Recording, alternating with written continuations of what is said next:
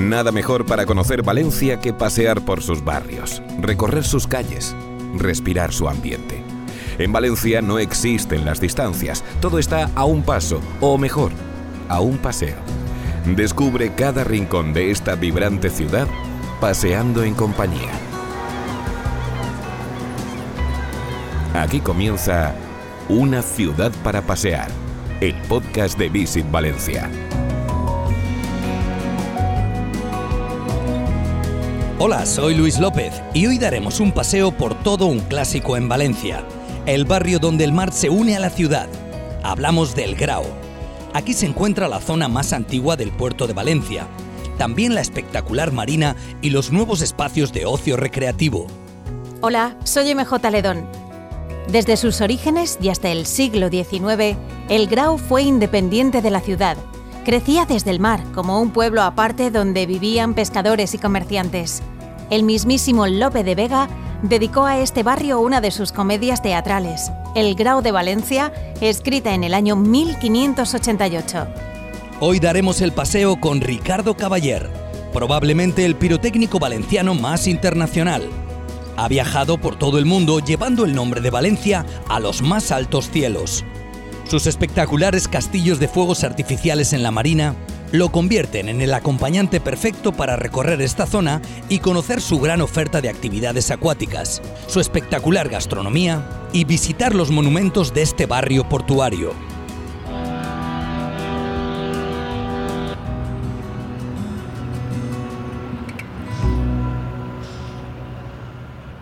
Pasear por lugares fantásticos, recuerdos para toda la vida. En una ciudad como Valencia, con más de 300 días de sol al año, no podía faltar hoy a la cita nuestra luz mediterránea y única. Ricardo, ¿cómo estás? ¿Vienes mucho por la Marina? Sí, bueno, estoy bien. Eh, sí que suelo venir por la Marina porque es una, una zona que siempre he dicho que me ha gustado muchísimo y que está por explotar. Nos reunimos con Ricardo en la emblemática estación del Grao es la más antigua que se mantiene en pie en todo el país.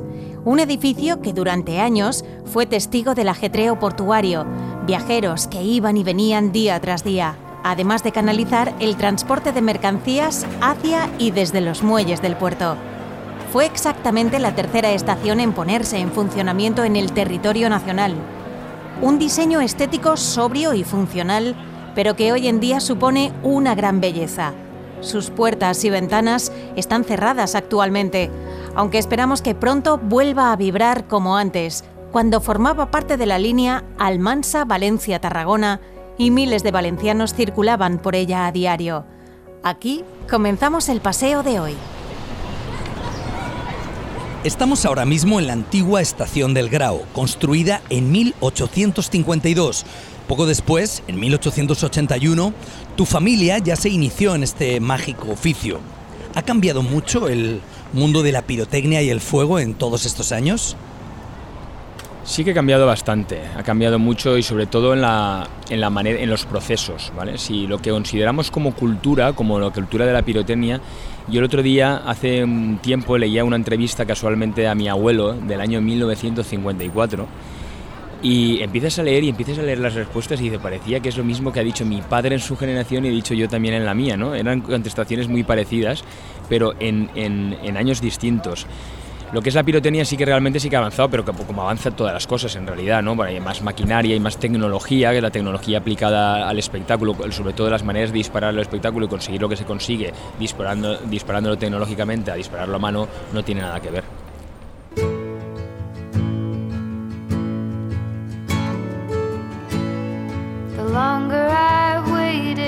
Dejamos atrás la estación y avanzamos por la avenida del ingeniero Manuel Soto. Justo en la esquina con la avenida del puerto nos encontramos con uno de los bares más populares del Grao, Casa Calabuch. Con más de 100 años de historia, el edificio todavía mantiene su estructura inicial, lo que lo convirtió en uno de los puntos más transitados de la zona siempre frecuentado por marineros y trabajadores del puerto que reponían fuerzas y alargaban aquí sus tertulias antes de embarcarse. Justo enfrente, en la marina, descubrimos el mítico edificio del reloj. Es uno de los elementos arquitectónicos más hermosos y emblemáticos de la ciudad, de naturaleza ecléctica y con una clara influencia del estilo francés de la época, elegante y señorial. Esta es la sede de la autoridad portuaria. Originalmente el edificio fue concebido en 1916 como viviendas para la burguesía valenciana. En la parte más alta de la torre observamos su guiño al mar, una veleta con un barco de vela que muestra el poder de los vientos.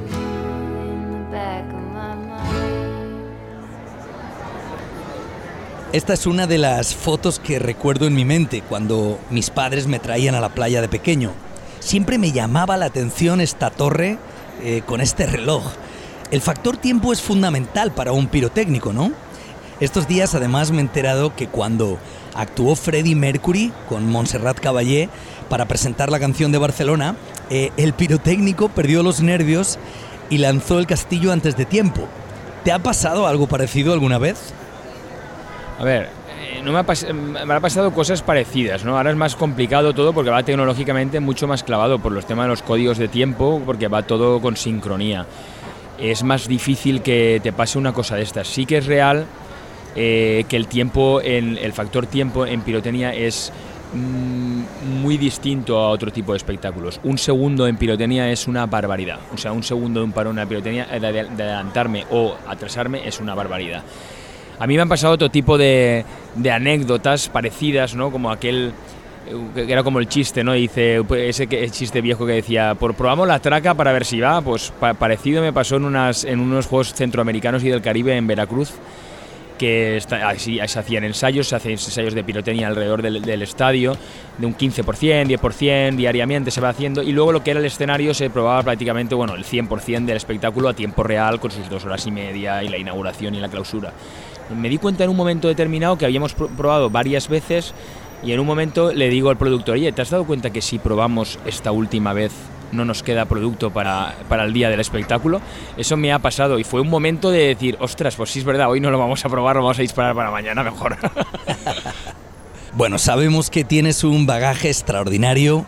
¿Cómo te sientes cuando afirman que, que eres el mejor pirotécnico del mundo? Hombre, eh, una responsabilidad siempre y un halago, sobre todo aquí en Valencia, ¿no? nosotros siempre nos hemos considerado que hay que trabajar mucho, ¿no? Nunca nos hemos considerado así, decir, no somos los mejores del mundo, ¿no? Sino hemos trabajado para serlo, para demostrarlo, para estar ahí entre ellos, por lo menos estar entre ellos y siempre innovar y estar a la altura. Evidentemente, la altura de nuestros clientes hace que nosotros crezcamos con ellos. yo siempre digo que tener un cliente exigente y un cliente que te aprieta y un cliente, pues como yo que sé, eh, un artista de este nivel o un parque temático como Disney, te hace que tu nivel de pirotecnia también de exigencia suba. Entonces no es simplemente mérito también nuestro, sino mérito también de los clientes nuestros. Bueno, la verdad es que no todos tienen la oportunidad de disparar en, en unos Juegos Olímpicos. ¿Cómo recuerdas aquella experiencia? Pues la primera vez que yo disparé para unos Juegos Olímpicos, eh, yo lo recuerdo porque eran Sydney y yo tenía 23 años.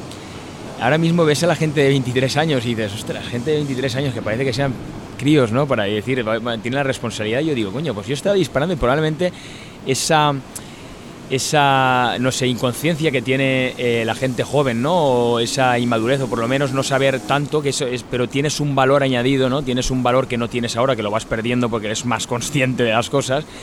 Yo no estaba tan, no recuerdo estar tan nervioso, estaba muy orgulloso de hacerlo, no, no estaba pensando que si me estaban viendo 3.000 millones de personas en televisión, o sea, y, y, lo hice tranquilamente. Hoy en día lo pienso y digo, coño, yo estaría más nervioso que estuve hace 20 años. Continuamos paseando y a solo unos metros nos encontramos con la nueva Dársena, un majestuoso espacio náutico que en su comienzo, a principios del siglo pasado, representaba la revolución de la ciudad, la inclusión de Valencia en el mapa de las grandes urbes europeas. La antigua dársena del, puerto de Valencia pues tiene una historia muy larga que siempre va vinculada a la ciudad de Valencia. El, primer embarcadero, pues tenemos constancia que estaría ya antes de, la conquista de Jaume I y, básicamente eh, se usaba para, el comercio, las transacciones comerciales que Valencia como, como ciudad eh, vinculada al comercio pues siempre, siempre ha necesitado de esta, este puerto. ¿no? Y luego el puerto pues va creciendo, sobre todo ya a partir del siglo XV, es un puerto que empieza a tener su importancia, es un, es un puerto artificial, no es un puerto natural, y digamos a lo largo de los siglos pues va creciendo hasta el puerto de hoy en día. Y, bueno, hoy en día el puerto de Valencia, como igual algunos saben, es el puerto más, más importante de, la, del Mediterráneo, junto con el puerto de Algeciras, y, y es un puerto sobre todo de, de contenedores. Gracias, Boris Strechik, arquitecto y director de Guiding Architects Valencia.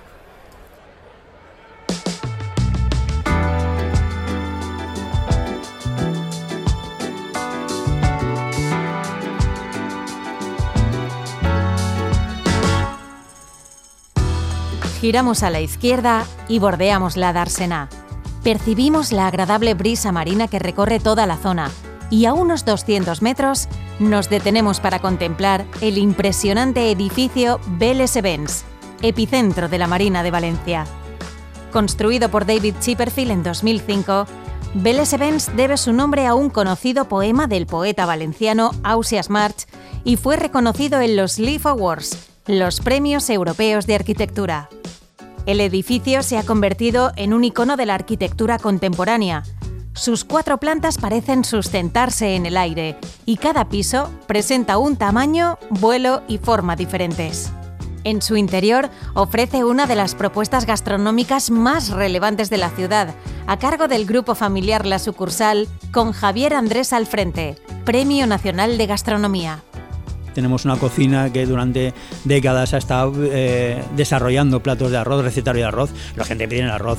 Y aquí lo que recomendamos siempre es un arroz marinero, porque está hecho con una base, con un fumet de pescado que es excepcional. Entonces, eh, yo creo que el arroz del señoret, que tiene esa historia tan bonita de, vinculada a Sorolla, y un arroz que, surgió aquí en, la Malvarrosa, pues realmente es la estrella. Pero yo siempre también recomiendo que, que no dejen de probar una calderita de rape o de raya, cuando entra una fideuá de raya que estamos haciendo aquí, es excepcional tenemos una cocina tan extraordinaria desde las titainas a los guisos marineros y por supuesto con los arroces. Hola a todos, soy Javier Andrés, director gastronómico del restaurante La Sucursal y estamos aquí desde la Marina Valencia, desde el edificio Vélez Events, donde os invitamos a todos a venir a pasar una magnífica jornada. Es una zona con una excelente oferta gastronómica, en locales como Destino Puerto, Panorama, Marina Beach, Camarote o Blue Arribar podrás degustar la buena cocina mediterránea junto al mar. Justo ahora, Ricardo, estamos en un punto estratégico de la Marina. Eh, aquí has tenido grandes noches de gloria con, con las mascletas sostenibles o verticales, con los piromusicales. ¿Qué tiene de especial disparar junto al mar? Me acuerdo la primera vez que hicimos la mascleta vertical en febrero, con un grado centígrado en, aquí. ¿Quién iba, ¿Quién iba a venir aquí? ¿Quién iba a venir aquí a un grado? Aquí ni los restaurantes esperaban eso. Faltaban servilletas, cervezas, faltaban un servicio a reventar. Al final, si se hacen cosas que valen la pena, si se hacen espectáculos que valen la pena, que la gente le gusta, pusimos la ciudad aquí, y yo conseguí al final eh, uno de mis sueños, que era que Valencia tuviera un tipo de espectáculo totalmente distinto y propio, suyo, porque no, no, es, no existe en otro, en otro sitio, es un espectáculo totalmente novedoso y un espectáculo suyo, que encima le gusta mucho la gente de Valencia, porque la gente de Valencia somos mucho de ruido también y mucho de ritmo. Bueno, al final conseguimos inventar turistas y al final conseguimos una cosa muy importante, que los valencianos supieran dónde está la Marina, que era muy importante.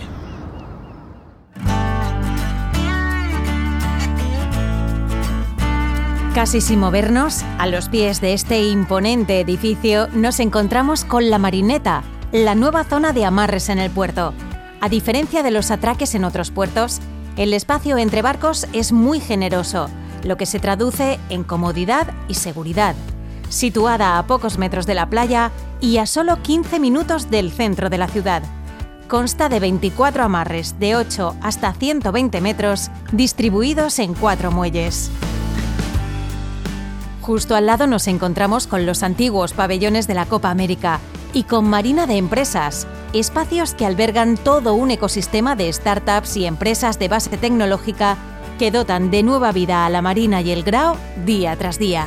Lo que hacemos es eh, fomentar el emprendimiento a través de formación e innovación ¿no? y, acelerar esos proyectos para que bueno, algún día eh, generen mucho empleo y además también pues, eh, contraten gente, generen inversión, acercar a otros inversores también para que les apoyen en el crecimiento. A día de hoy tenemos unos 300 emprendedores eh, emprendiendo a la vez aquí en el edificio y acumulamos casi 700 startups ya impulsadas. ¿no? Se respira mucha frescura, ¿no? mucha innovación, mucha ilusión, son gente que tiene ganas de, de cumplir un sueño. Hola, soy Ana Jiménez, directora de Marketing y Comunicación de Marina de Empresas, la iniciativa que aglutina Lanzadera, EDEM y Angels. Sabemos que te gusta recorrer el mundo, pero ¿qué tal hacerlo por mar? O sea, eh, tenemos un puerto envidiable. ¿Eres de salir a navegar? A ver, eh, si estuviera escuchando a mi padre, eh, mi padre diría, no, no, os de, no os ir, porque mi padre sí que le ha gustado, mi padre sí que, sí que le ha gustado navegar y sí que le gusta navegar. Yo, por circunstancias, pues es que se necesita pues tiempo, el estar, es eh, trabajo, salir a, navegar, salir a navegar, a mí me encanta salir a navegar, o sea, a mí me encanta el mar, soy, a mí me encanta el mar, me encanta la montaña, me encanta hacer deporte, me encanta todo. Lo que pasa que realmente sí que es verdad que el mar cuando lo conoces y conoces el barco y tal, y oye, pues hoy sale mal tiempo, no vemos salir, hoy sale no sé qué, te tiene que gustar. Y sí que realmente a mi padre le gusta mucho más que a mí. Estamos en plena marina esta es la zona para sentir el mar en toda su dimensión. Una amplia variedad de actividades náuticas la convierten en indispensable. Aquí podremos conducir motos acuáticas o navegar en catamarán y velero, desde donde disfrutar las puestas de sol a bordo viendo cómo este se esconde tras el skyline de la ciudad. Los deportes en el agua son una opción ideal para quienes disfrutan de la vida al aire libre, la velocidad y la aventura, pero sobre todo una alternativa refrescante para disfrutar de la playa y el mar tenemos una oferta bastante variada en lo que se refiere a deportes de tabla. Eh, empezamos como una escuela de referencia en, windsurf, básicamente, y paddle surf, y poco a poco con los años hemos ido variando un poco a cualquier versión que tenga el deporte de, tabla. Hemos empezado con el deporte más innovador últimamente, que es el wing foil, que es una mezcla entre el windsurf y, el kite, que está teniendo mucho, mucha aceptación ahora entre, entre usuarios nuevos y entre usuarios viejos de windsurf y de, y de kite. Y por supuesto seguimos a tope con el windsurf, con el paddle, con el surf y también con el kitesurf introduciendo cualquier modalidad que pueda ser susceptible de, ser compartida con otra eh, en las costas valencianas. Soy Rafael Cerveró, director de Ocean Republic. Somos una escuela de deportes náuticos situada en la Marina de Valencia.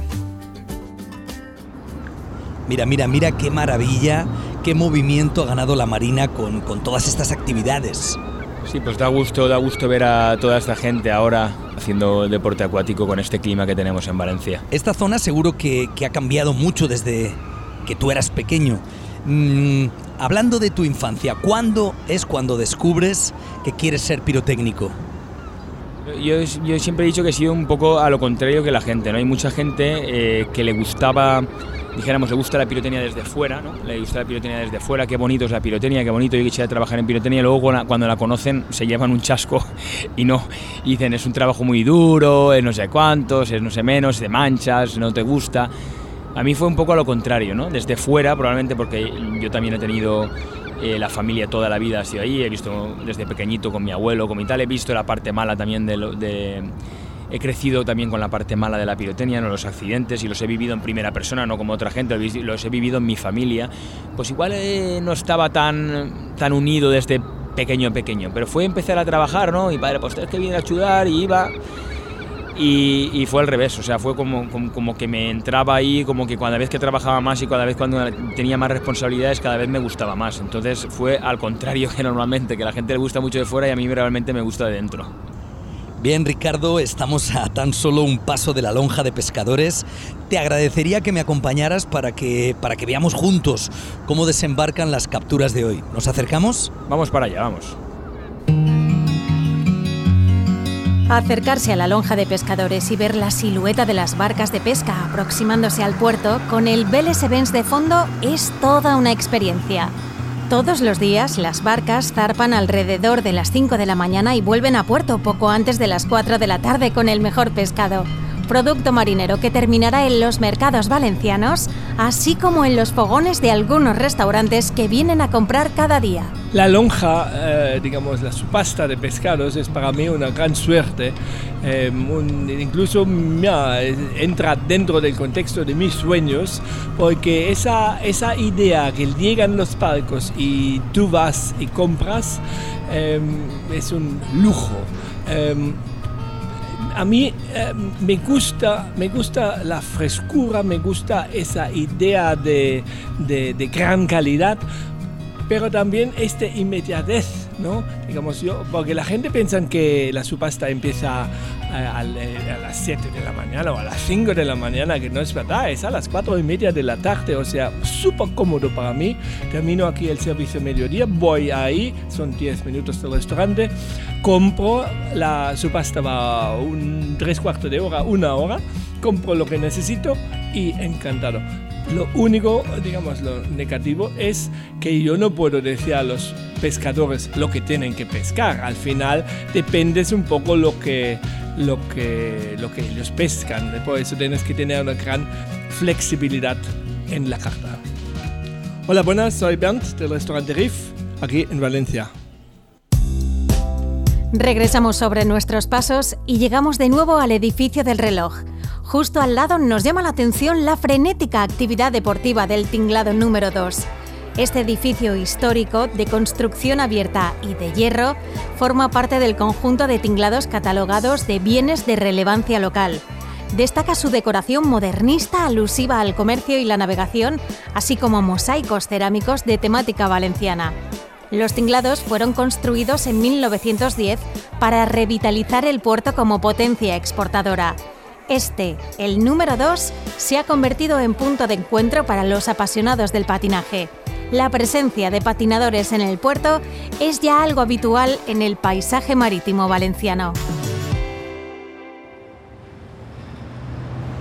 Oye, hablando de pirotecnia, no podemos eh, dejar pasar la ocasión y querría preguntarte por las fallas, declaradas, como sabes, por la UNESCO Patrimonio Cultural inmaterial de la humanidad. Eh, ¿Qué significa para ti nuestra gran fiesta? Lo primero que significa es que no, no hubiéramos existido si no hubieran existido. Al final, todo esto coexiste por una razón. O sea, eh, ¿por qué los valencianos no siempre han tenido fama en pirotecnia? Porque existen las fallas. Al final es una cosa que... ¿Y por qué las fallas son tan importantes? Porque existe la pirotecnia. Al final somos todo un conjunto, ¿no? Existe la pirotecnia, existen las fallas, existe la música.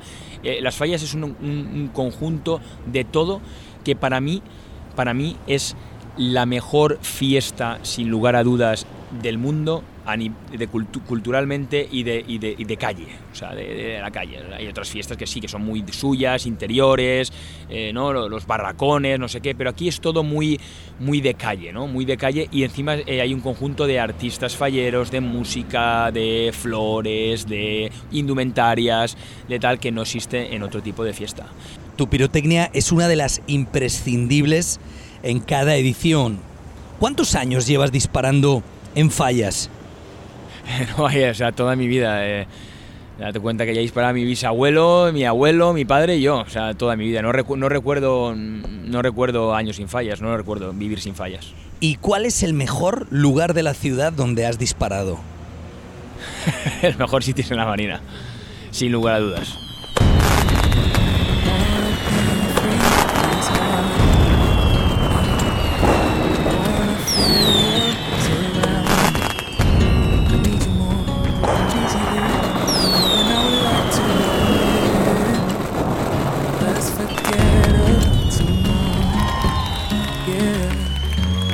Caminamos ahora hacia el interior de la ciudad a través de la avenida del puerto.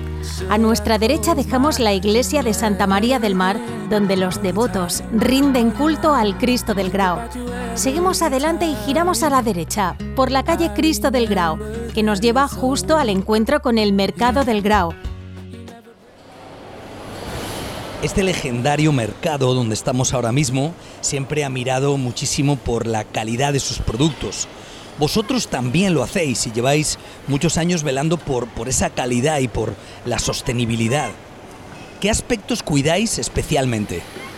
Evidentemente donde nos vamos a, evolucionar es en la no contaminación, porque se, esto va cambiando mucho, o sea, esto un producto hoy no es contaminante y mañana es contaminante, entonces tenemos que adaptarnos mucho, imagínate formulaciones de años que hemos tenido que cambiar porque tenían productos como PVCs o plomos o yo que sé, o dicromatos que ahora mismo están eh, eh, en, la lista negra, ¿no? Y hemos tenido que cambiar formulaciones no es fácil, nos hemos adaptado a eso, nos hemos adaptado también a la utilización de plásticos, sobre todo en el tal, más el tema de cartón, eh, cosas reciclables, o sea, todo es eh, se adapta por ese por esa vía, ¿no? Por esa vía, tanto en las formulaciones químicas como, como en lo otro. Y después en el tema del producto, evidentemente el control de alturas, el control de vientos, esas cosas no se controlaban antes. Hemos mejorado mucho, pero también el cliente nos lo ha requerido. O sea, al final como he dicho antes, tú creces con tu cliente y tú creces para tu cliente. Si no hay nadie que lo pida ni nadie que lo demande, tampoco evolucionas. Para culminar nuestro recorrido por este distrito marítimo, solo tenemos que cruzar la calle. Frente al mercado se ubica una de las zonas de tapeo más concurridas en el Grau, con bares como El Clavo o Bodega La Peseta, fundada en 1906 y que cuenta con una irresistible selección de tortillas en los almuerzos o por ejemplo la fábrica, con una divertidísima decoración al estilo taller vintage en honor a las fábricas que solían diseminarse antiguamente a lo largo del barrio. Bueno, pues ahora sí que te digo que estamos en un punto clave para hacer habituallamiento. Ricardo, me han dicho que en esta calle eh, las tapas son increíbles. Eh, ¿Qué tal si acabamos este paseo con unas cervecitas? Pues de categoría, lo mejor que hay. y aquí el paseo llega a su fin. No olvides que en las notas del podcast tienes absolutamente toda la información relacionada con el recorrido de hoy. Ha sido un placer compartir contigo este paseo por la Marina y por el Grau de Valencia, Ricardo. Muchísimas gracias y hasta pronto. Muchas gracias a ti. El paseo es la manera de relacionarte con una ciudad. Nada como el ritmo de nuestros pasos para observar cada rincón, para contemplar la vida de sus calles, los secretos que habitan en cada rincón. Y nada como Valencia, la ciudad en la que podemos ir caminando a cualquier lugar para dar ese paseo.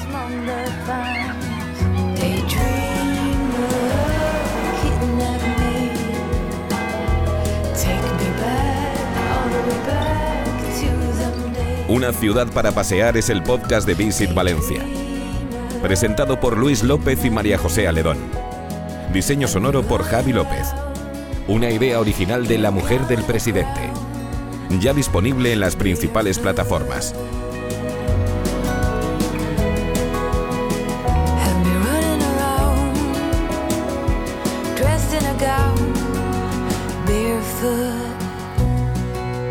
Más info en www.visitvalencia.com.